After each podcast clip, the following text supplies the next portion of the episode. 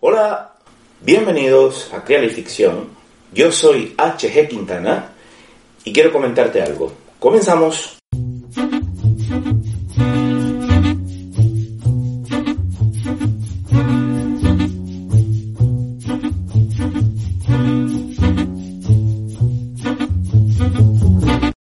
Hola y bienvenido. En El hombre mediocre, José Ingenieros dijo, El contagio mental flota en la atmósfera y acosa por todas partes. Nunca se ha visto un tonto originalizado por contigüidad y es frecuente que un ingenio se amodorre entre pasguatos.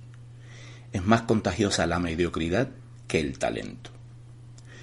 Los rutinarios razonan con la lógica de los demás, disciplinados por el deseo ajeno, encalonándose en un casillero social y se catalogan como reclutas en las filas de un regimiento.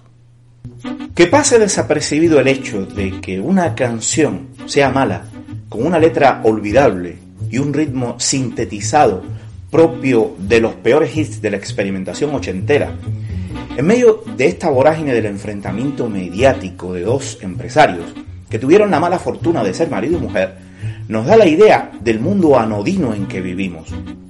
Porque la mediocridad es uno de los méritos más celebrados hoy en día. Oiga, y no pasa nada porque la mediocridad venda, siempre que exista un mínimo espacio para el talento. Como editor y autor reconozco que muchas veces un libro mediocre, pero vendible, permite luego colocar en una estantería una obra maestra que no pasaría el pacotilleo que triunfa en la sociedad actual. Sociedad insustancial donde al mal gusto se le defiende, además de con los tradicionales pretextos, también con los nuevos de la sociedad moderna.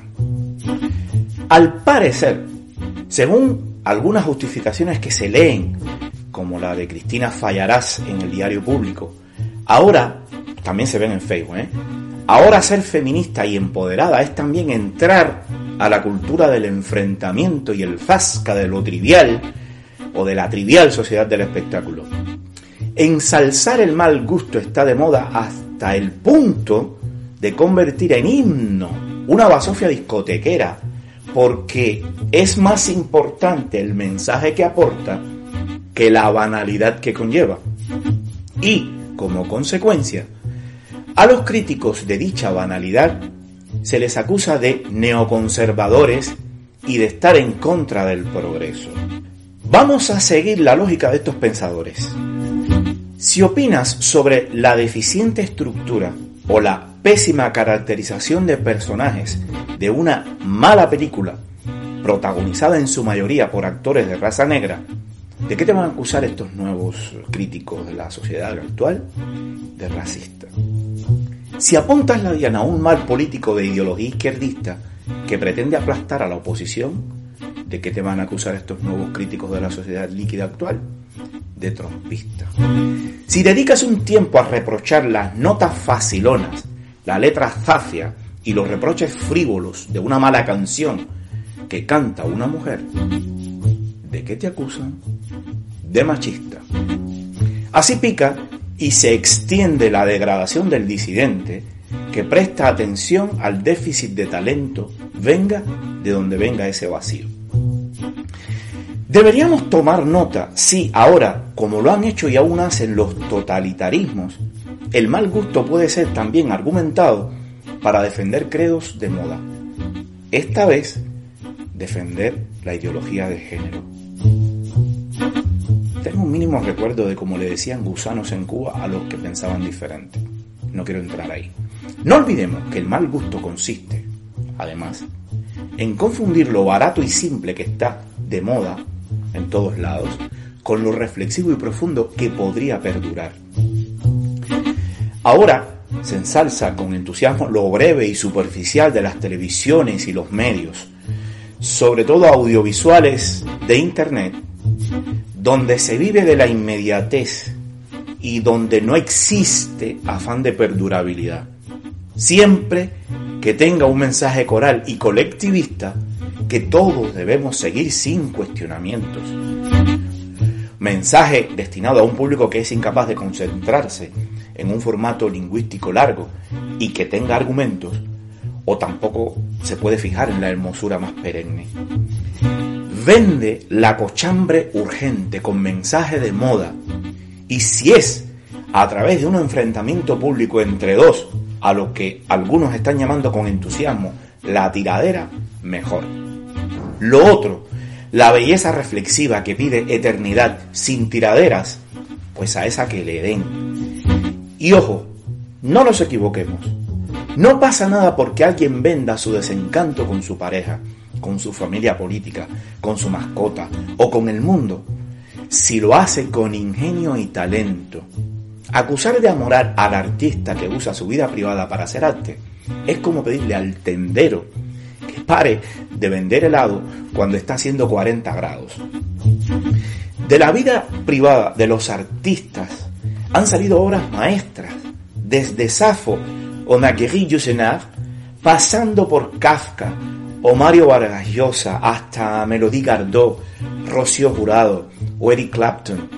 En todos nos encontramos novelas, relatos, misivas, poemas, canciones que van desde una simple ruptura, la pérdida de un hijo o la exposición de todo un régimen tiránico. En el ámbito que mejor conozco, la literatura, escribir lo que duele es, de alguna forma, exorcizar un peligro. Si algo te hace daño hasta el punto de que puede poner en peligro tu existencia o tu salud, lo mejor es que lo expulses. Y la literatura, como otras artes, sirven a un artista para expulsar esos demonios que a otros podrían llevar a la locura.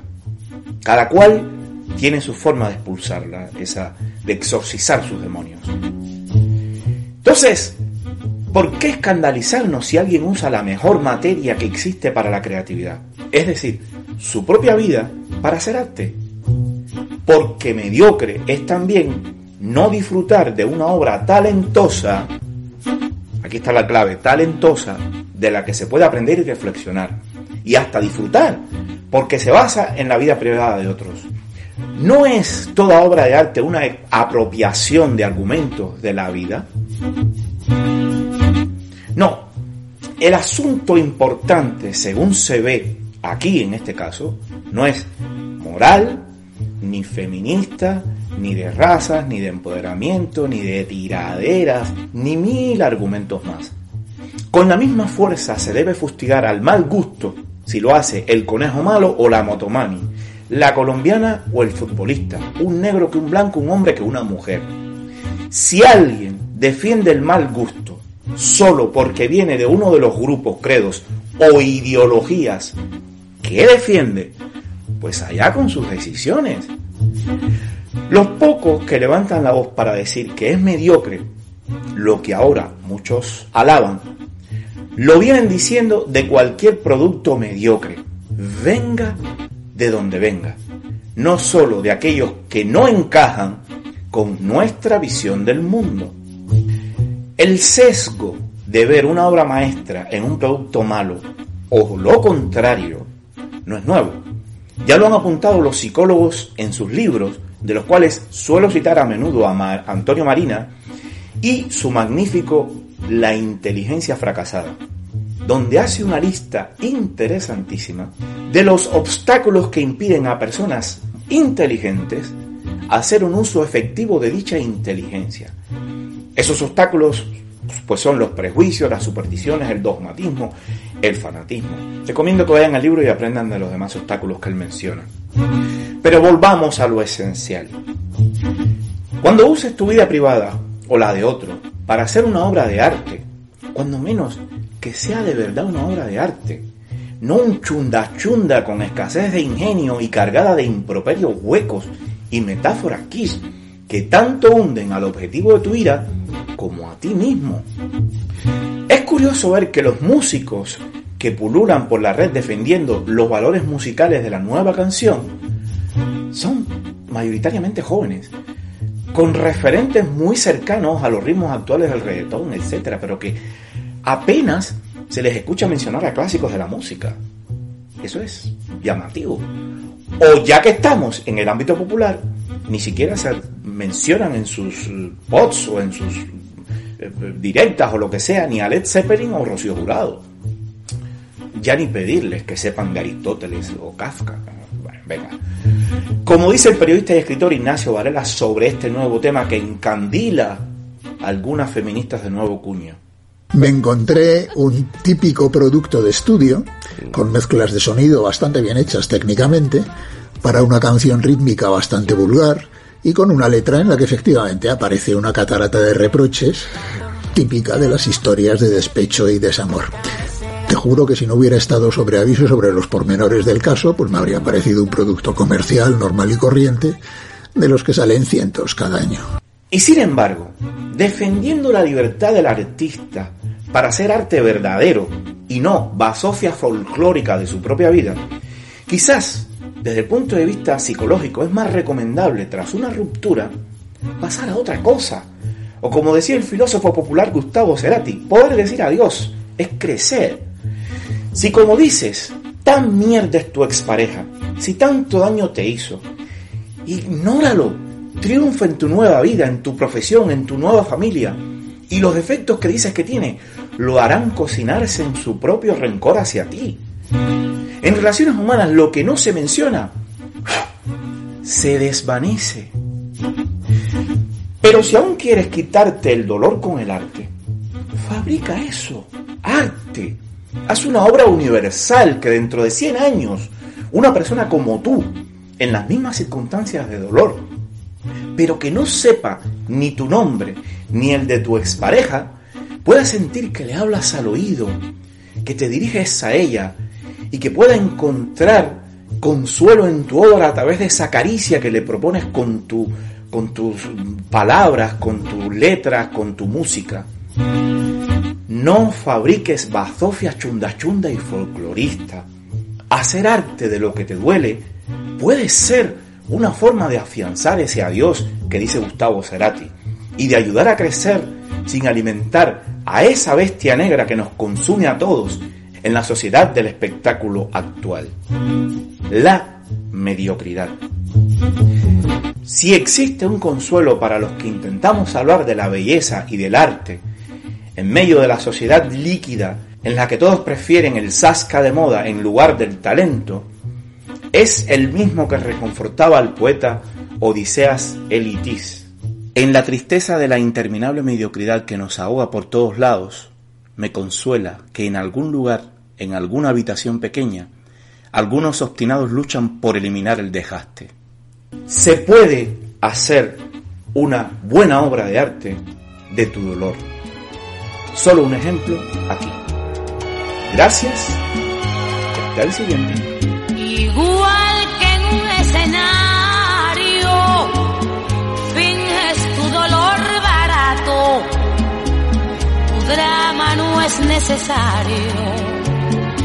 Ya conozco ese teatro, mintiendo, que bien te queda el papel. Después de todo parece que esa es tu forma de ser.